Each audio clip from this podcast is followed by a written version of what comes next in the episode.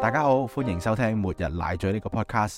今集 YK 阿 Jun 同埋我 Daniel 一如以往會為大家發掘一個新嘅題目，一齊笑下傾下。如果唔啱聽嘅，我哋嘅 channel 仲有其他題目俾你選擇，希望有一個會啱你啊！末日奶嘴過年系列之好悶的假期。咩好悶啊？過年喎，冇咩？诶、嗯呃其實唔使我翻 工，嗱，首先就而家過年都要翻工啦，我就你係啫。咁。第二就我唔知你哋即係有冇印象咧？其實係我我嘅童年回憶裏面咧，農曆新年係一樣好悶嘅嘢嚟嘅。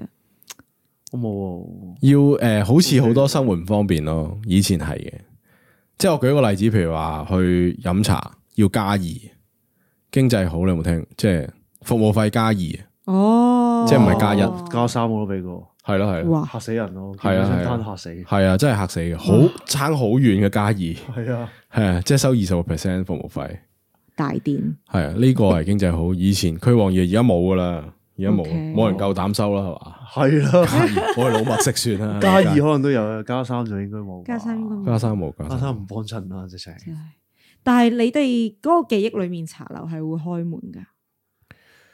诶、呃其實唔開嘅，但係可能咧，佢唔知年初二下晝開翻，或者诶、誒年初三唔知邊日開翻係咯咁係樣。哦，但係咧喺個新蒸頭裏边都要收個服務費，哦，係啊，應該人日之前都照收咯。係明白初一就一定係冇啦。特別係呢啲诶传统啲嘅服務性行業，一定係唔開。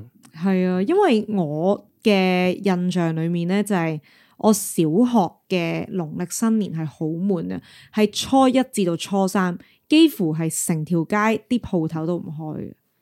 講緊你成日躝係街嘅，因為咩咩啊？你成日躝街嘅。喂，小學躝咩 街？你知唔知嗰個回憶點樣嗯嚟？點解我咁記得係初一至初三一定唔開咧？ 點解？啊因為我俾家母老點我落樓下買嘢。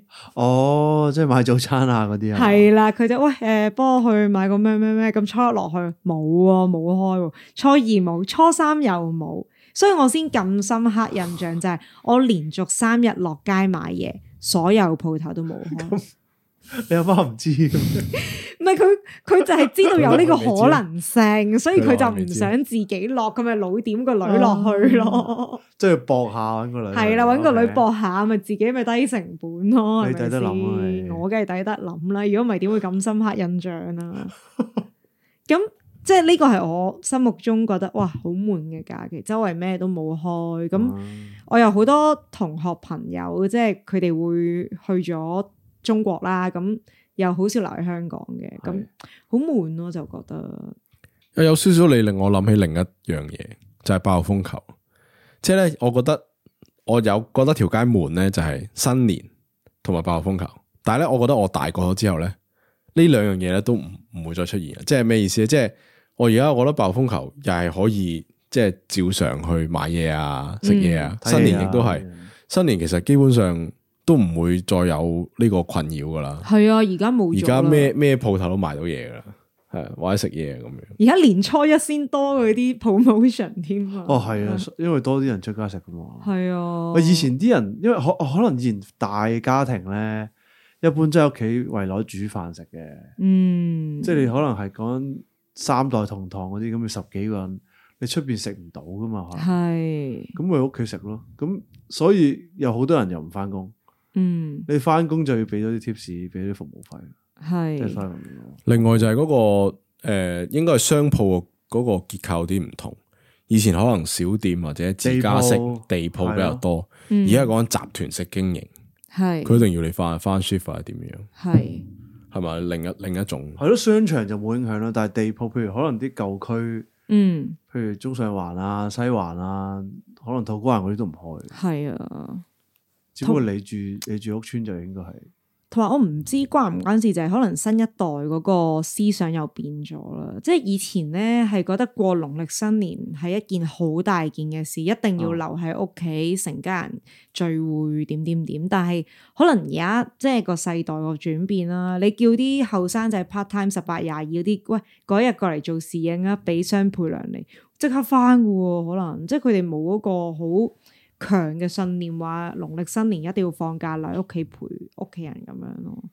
喂，我諗都係睇誒，即係可能而家我哋嘅主要嘅工作狀況有啲唔同。以前啲人係可能做三行啊、勞動力啊、藍領多啊嘛，因為嗰啲一定係唔開工噶，系啊，新正頭係特所以別佢一定唔開工，唔開工嗯即係唔知全佢一年就係放放嗰幾日，佢係啊，放嗰工半個哦放嗰半做個咗一月年，就係放嗰幾係啊，日。所以佢一定係唔喐噶，明係啊，咪喺屋企咯。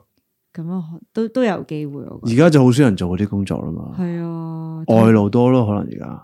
係咯，可能係。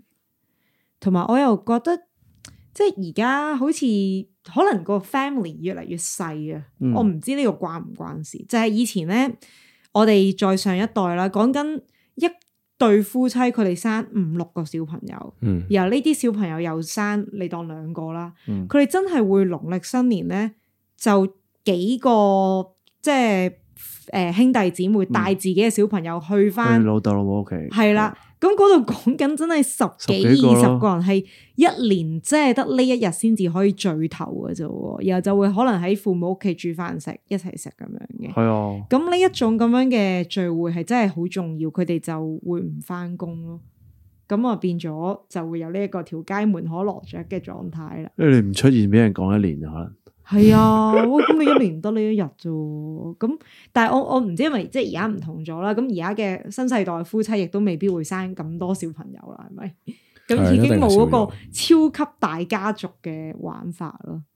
但會唔會同啲 friend 嘅屋企人，即係 friend 嘅朋友咁樣聚會咧？哦，有又係喎，係咪啊？可能會興咗咁。問你咯，你你係咯，冇咪就係約幾個 friend 咁樣喺屋企聚會咯。但係都係會年初一嘅，咁又唔會喎，真係係咯。年初一通常點都留俾屋企人噶嘛，係咪少人啲咪少人啲咯。哦係，但係變咗出去食咯，可能係嘛？又唔係喎，食盤都係菜咯，最哦係興咯，盤哦菜食翻咯三年 三十晚整餸，唔喺呢知點解有呢一科 度係有呢科習唔慣。啊好嘅喎，通常都唔食嘅喎。嗯你講個對健康唔好啊？唔係啊？新正頭啊，頭喂，連三晚嗰啲餸永遠都食一個禮拜噶啦，唔係 即係咁 年初一講啊。唔好食咯。嗰啲炆芋頭嗰啲 你點樣點樣食？咩冬菇嗰啲你你點樣一晚拍晒大佬？我絕對理 解，即係我要同阿 Daniel 講句 I feel you bro。我你知我我唔係年三十嘅，我係年初二嗰炸餸咧係最，即係年初一二嗰炸餸就最豐富噶係嘛。啊，哇！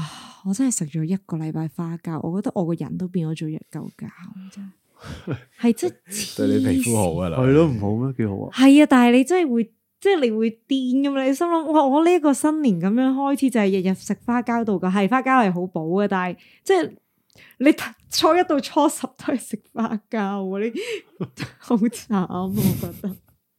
咁貴重嘅食材俾你講到我好似知啊，但係同埋即係你唔發現我哋嘅上一代咧，都係好中意即係嗌到即係整到成圍菜咁樣，即係唔會理個份量問題咁樣。因為咧，應該係上一代啲人，佢佢淨係食得好嘢，係得新年。嗯嗯，，係咁佢佢 all in 啊，真係，係。喂，全部攞晒出嚟啊！係大家威威啊！哎，我買咗魚翅，我買咗花 膠，我買咗咩咩干干瑤柱咁樣，咁樣一齊煮一齊食咯。我我又我又冇咁排斥呢樣嘢，係哦啊，好啦，喺呢度我都對我嘅上 一代表達翻感恩嘅。其實即係係啊，佢哋係將佢哋最好嘅嘢喺年初一度都貢獻咗俾係我哋嘅。啊，同埋有啲排場老人家好似開心啲咯，係啊，即係但係一台都係送下咁樣。係咯，嗯，同埋你始終咧，如果即係唔係我哋父母輩添啊，淨係公公婆婆輩係啦啊，係即係佢哋更加更加着重呢樣嘢，係啊，係啊，係啊，係啊，冇錯，所以你你起碼要有翻九碟餸或者點，啊係啦，係九九餸一湯咁咯，係啦，係咁樣咁樣睇落去，可能佢即係佢佢自己做唔到，佢都要姐姐幫手做 到咁， 係係啊係係，好似可以每每年一個願望或者佢佢所佢能力做到嘅嘢啦，我覺得係。所以咧，我點解會定話今日個題目叫好悶的假期嘅？大家諗下，我哋頭三日一二年初一二三條都係食嗰啲街又嘢冇人，係啦，仲要頭十日年初一二三四五六七八九十都係食嗰啲嘢，即係俾我感覺就哇好悶啊，點得㗎咁樣咯。我呢幾年有個習慣咯，初三就一定去行山咯，哦，就會有啲、哦即係啱傾嘅同學，即係通常就話初三唔拜年啦，又係鬧交、赤口嗰啲嘛，咁咪、就攞嗰日嚟去去行山，哦，因為大家都冇約人啊，好似係，唔知係唔係哦哦咁樣，幾好啊！行山又唔怕閂門，我中意睇戲咯，啲人中意。啊我哦睇嗰睇戲啲咯荷睇片咯里係係啊！以前係我我初中嘅時候，唔知點解新春就一定要睇套戲，啊係啦，係啊，我都係陪我媽嘅咪。喂，再再即係九十年代，一係就成龍，一係周星馳，哦嗰一陣係時周潤更發，加一定有一個係失蹤嘅係咯。係我個年代係好慘多人睇啲，嘅我中學個年代係黃百鳴哦， 就冇周星馳嗰啲咁好睇，但唔係係咁，黃百鳴都有拍周星馳嗰啲都好好睇。系啊啦，佢佢係啦，佢黃百鳴有80有周星年代嗰陣時已馳嗰啲經就好已經睇。係好多人睇噶啦，係咯，係啊，唔係我，因為我嗰個我嗰個年代我嗰知啲你講邊幾套，係啊，係啊我你知我都知，你明唔白好開 名啦。係係係啦，咁呢個我覺得越大就個娛樂多咗，同埋我近年多咗一種娛樂，令到我咧而家係都好中意農曆新年。大家知唔知打牌好過打牌啊，我覺得嗯都呢個唔叫打牌，你打牌你講打麻雀啊嘛，係啊係啊，好玩過打麻雀嘅，即係都係賭錢嘅。係啦，哦，poker，係啊， 我係啊新興嘅呢係呢個新興哦賭具賭具， 誒，即係都係同朋友玩定係係啊網上我嘅朋同友。朋友玩咯。咁我都覺得新年好似係要試下自己嘅手氣咁，我就會成日都開呢啲賭局噶啦。個，但係唔啊會年初一二三開啊，會唔會啊？年初一通常留俾屋企人就唔會係咯嘅，初二、初三咁就就嚟啦，係啊，就嚟了啦。咁啊，大家開心賭一番咁樣咯，係啊。我想問下咧，會唔會誒有特定咧？初一要見邊啲人，初二見邊啲人，初三見邊啲人？你哋有冇特定？即係由細到大有冇特定咁樣嘅？即係頭先嗰個門啦，會唔會係哇？真係每年都好。我總之咧，我初一咧即係你見爸爸嗰邊親戚，初二咧一定見媽媽嗰邊親戚。有冇呢啲咁嘅規矩？哦，啊冇啊喎冇嘅冇嘅所以我屋企唔係嗰啲規矩都係假噶啦， 唔係即係 即即係係你其實有唔係一個常態啊啦，起碼即係大家冇聽過呢個文化咁，即係話大家冇聽過呢個習慣。我嘅朋友有咯，但係可能我 family 比較細，所以冇啫。因為我朋友係講緊我啱啱嗰啲啊，即係十幾個人嘅大家族嘅，咁佢哋係真係要 arrange 得非常之好，嗯即係好似你咁講，初一就見爸爸個面，初二見媽媽，初三就一定係去舅父屋企，初四咧就係成班咩表啊、堂啊嗰啲去做啲乜嘢，即係佢哋係有嘅。嗯係啊啦，因為咧佢哋好多都已經移民咗去外國啊，咁所以係佢哋嗰啲親戚要搭飛機翻嚟香港咧，你係一定要約定呢幾日，唔可以好似我哋咁 freestyle 嘅，哦係啊，所以你個規矩我覺得係適用於喺大嗯都都家族都，成有有人咁存在啦，即係有人咁樣咁樣咁係樣啦操作啦。係啊喂，應該係應該係去爸爸嗰邊先嘅。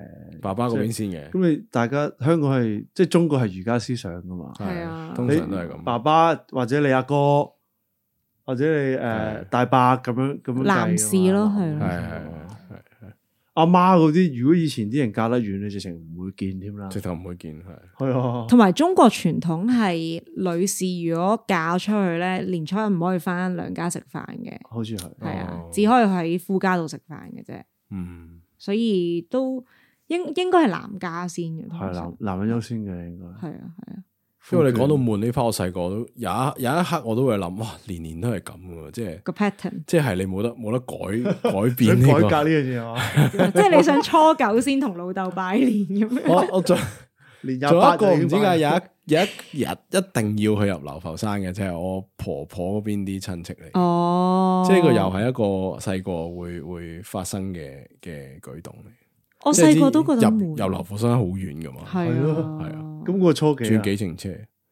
誒、好似係初二嘅啫，嗯哦好似係初二。嗯係同埋咧，細個覺得拜年唔好玩嘅，因為即係我係一個小朋友啦。咁啲親戚通常都好年紀好大個，佢哋就自己喺度傾偈傾到好開心啦。你即係同你家姐啊表哥坐埋一邊，又又唔熟，係啦，又唔好熟咁樣，每年見到我幾次，即係好好尷尬咯，唔知做咩咁咁啊！喺嗰度呆坐睇下電視兩三個鐘先至可以走，咁哦係啊，係啊，好悶噶嗰陣時覺得。系啊系啊，但係而家好啲嘅，因為而家大個咗啦，開始同嗰啲親戚熟啦，可以有啲嘢講咁樣咯。係啊，咁啊，同埋我諗再可能去到 Daniel 你個年紀咧，就唔係你悶咯，係你啲仔女開始悶咯。而家佢哋未去到呢個階段咯，即係大家親戚都係為主要嚟探佢、睇佢哋為主啦。哦，咁都咁佢哋大個啲會，係啊，佢哋大個啲可能會覺得大多兩年真 真係覺得嘥但嗰時啲間。唉唔好嚟探我啦咁，的咁咁，但係又問翻你哋嗱，你哋去到呢個年紀啦，嗯去拜年啦，有冇啲親戚會追究你哋嘅 status，令到你哋覺得好困擾咧？梗係有啦， 係咯，咁嗱係啦，我哋呢 度就交俾有一位。你，我完有成一咗任務位係啦，單身嘅筍盤啊，唔係唔即係即係婚姻狀係咪你啊態未婚啦，筍盤 啦，阿係陳生咁，你有冇呢一個問題咧？有啊，都唔係親戚啦，老豆老母都會問啦，哦，真係㗎，咁啊咁啊一年趁住年初一就係大好機會問啦，通即常係即刻開你派利是嗰下 咯，係啊，啊唉今年啊下下下咁 樣咯，都係講呢即啲係㗎點啊？啦係，直接叫你生仔定係點啊？咪咪都係結婚結婚先啊啊嗰啲咯，係啊哦，如果冇冇拖拍嘅屋企人更加更加問得仲勁啊可能哦，又或者都係親戚當然都會啦，但係親戚你你都係見一餐飯啫嘛，可能係咪係先食完嗰兩個鐘你都走㗎啦？但係係你父母唔同喎，你可能見咗一日㗎喎嗰日，係，咁呢個係艱苦啲嘅。咁你有冇啊？你都筍盤啦你，嚇哇，多謝你咁講。我因為老實講，我真係冇。係啊，我諗誒，因為你好年輕，多謝你咁講。嗯， 我都好想承認呢點。我諗主要係因為誒，我屋即係我嘅親戚啊嗰啲會比較 focus 其他方面咯，就唔係 focus 喺個婚姻狀態度咯。即係通常問你啊，做嘢做成點啊，讀書讀成點啊，好少好少會問婚姻狀態。呢個係我執到嘅地方咯。哦，係啊，但係我啲 friend 咧成日話咩，唉咩咩年初一俾人開年啊！我本身以為佢會話俾即俾係人鬧啲人係俾人鬧嘅，點知原來係講緊咧親戚又走去八卦佢誒、拍到拖未、結到婚未、生到仔未咁樣。哦係咯，係啊，咁但係咧，我嘗試企喺親戚嘅角度度諗，我係體諒嘅。你一年見得你嗰啲咩誒細侄女細侄一次咁多，嗯你梗係問佢一啲最重要嘅嘢啦。咁咪喂誒拍咗拖未？咁拍咗拖咪問結咗婚未咯？結咗婚咪問生仔未喂咯？我諗其實佢唔問呢啲都唔知問咩，係咯，，你傾咩？係咯啊即，係又唔係咁熟，佢又唔知你做嗰行係做啲咩。係啦，其實當係係啦。關心咯，關唔心好俾到壓係啊力自己。即係好似隔離屋問你食咗飯未啊，一樣係一係樣啊。係係啊啊，你可以問翻，咦？你上次啲感冒好翻未啊？咁差唔係多咯，其實係咯係啊，即係你只腳見點啊？嗰啲啦，係 嘛？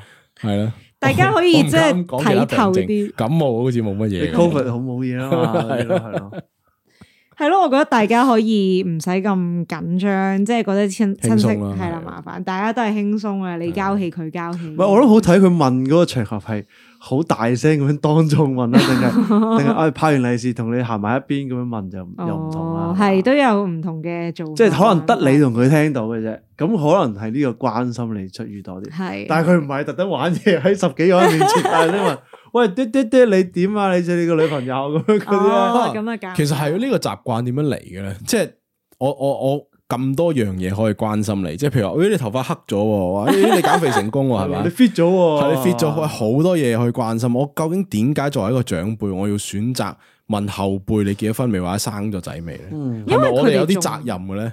即係喺啲基因裏傳宗邊接代係咪啊都係咯我覺得佢哋重視咯，重視，佢哋最重視就係呢一樣嘢就係咯。有诶可以傳，即係可以有後代。我覺得呢個係其中一個原因。喂，但係嗰個可能真係唔熟嘅叔或者唔熟嘅阿姨咁樣嘅啫喎。咁你揀最大路嘅嚟問，都係問呢樣啦。我佢點解唔問我冇 fit 咗咧？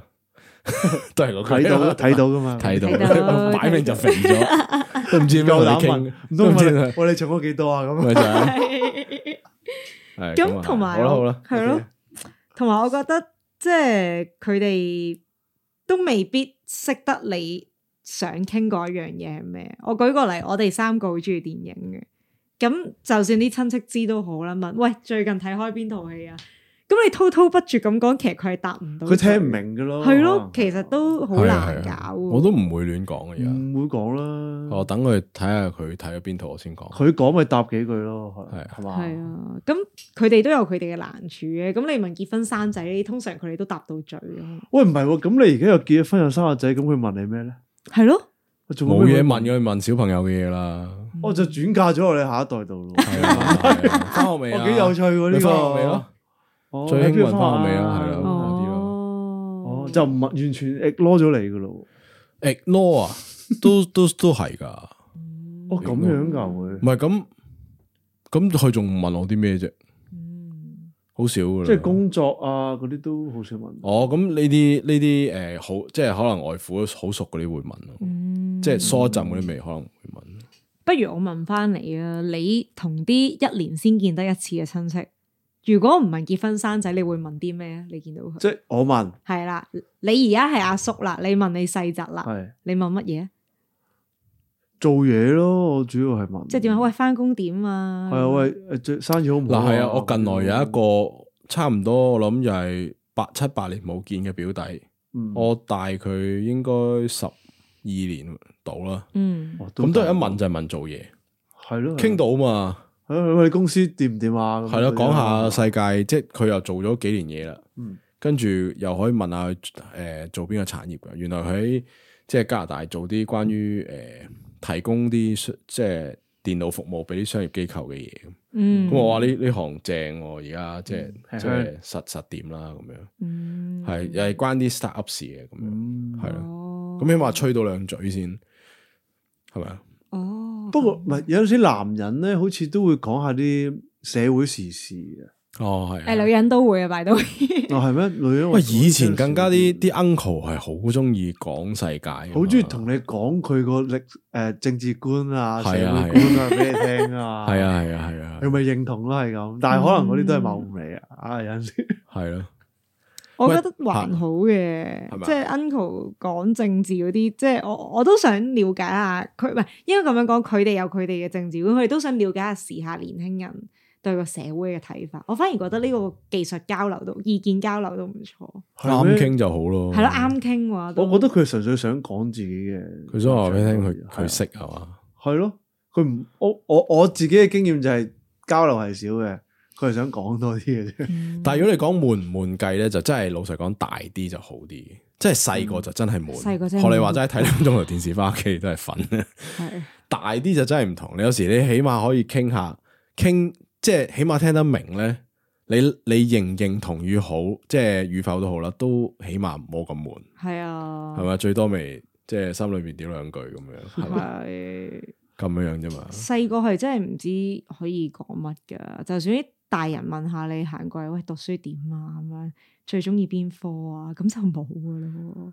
都好如果慘友善嘅都好，有啲咧佢有少少好似挑挑人性噶嘛，即係譬如問你識唔識呢啲嘢，咦呢啲嘢都冇睇，哇嗰啲真哇係 真係真係我係好好彩，跳我機啊冇一啲係留難我我都冇呢嘅。啲會啊，有時有遇到呢啲咁嘅 uncle，哇唉！今日同你哋交流完，我突然間覺得自己好幸福。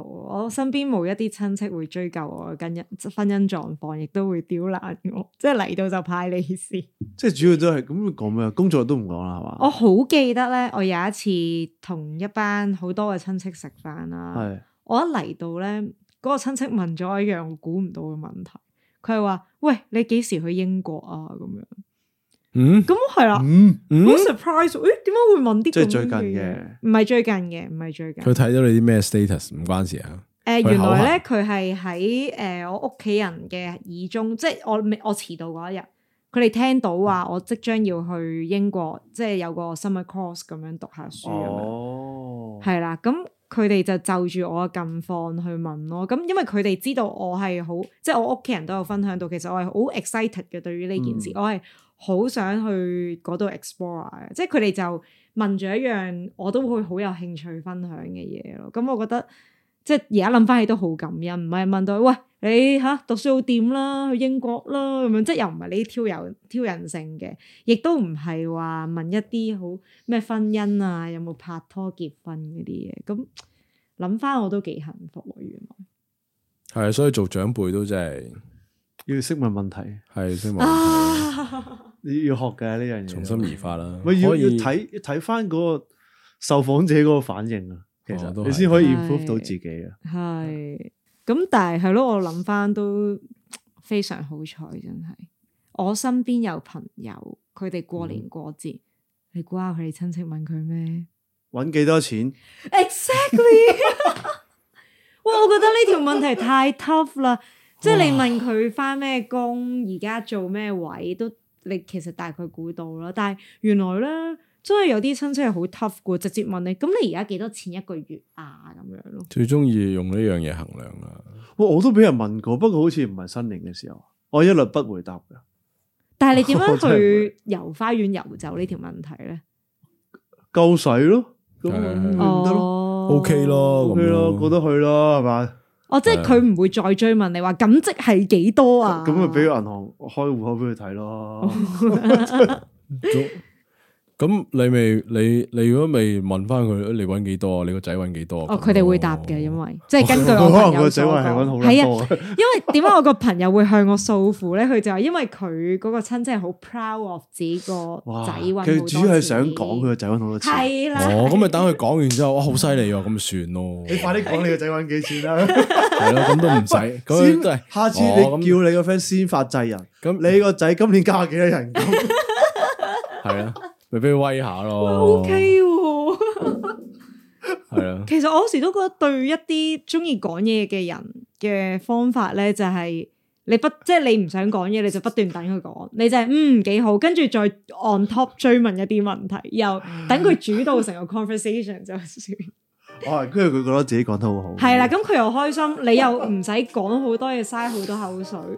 呢啲係社工嘅 technique 嚟㗎。哇，你引嗰人講啊嘛，冇所謂噶，係係啊，係啊，哇！大家係 air time。啦，各位都都即係睇嚟都了開始 explore 到啲方法過期年待一下新年 啊！